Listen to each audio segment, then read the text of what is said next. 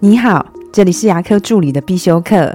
今天要必修的是自费牙科沟通技巧里面的凹，少就是多，不要给患者太多的选择。在跟患者报价要选择材料或是材质的时候，我通常只会给患者三个选项，原因是因为不要引起患者的选择困难症，而大部分的患者呢都会选择比较中庸的方案。三这个数字是真的很有魔力的。我们想想，我们在购物的时候，大部分的商家也都喜欢给消费者三个选择，价位呢会分高中低三种，大部分的人也都会选中间价位的选项。为什么呢？这个原因我们还真的分析过，诶，因为选太便宜的会觉得不太好意思，选最贵的又不知道贵的值不值得，所以在没有特别清楚的状况下。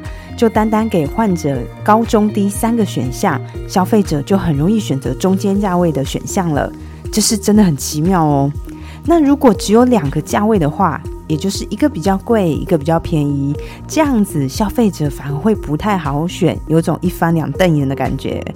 我自己在设计价目表时候，就像假牙或是植牙的材质项目，我也通常只会给三个选项。最贵的并不是我的主推点，那只是我设下的锚点。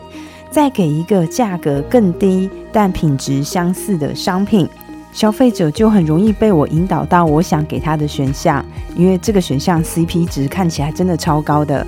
当然，我也有看过诊所只给消费者一个选项，有时是他植牙只有一个牌子一个选项。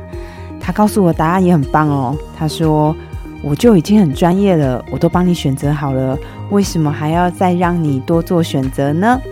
总而言之，少就是多，千万不要引起消费者的选择困难症哦。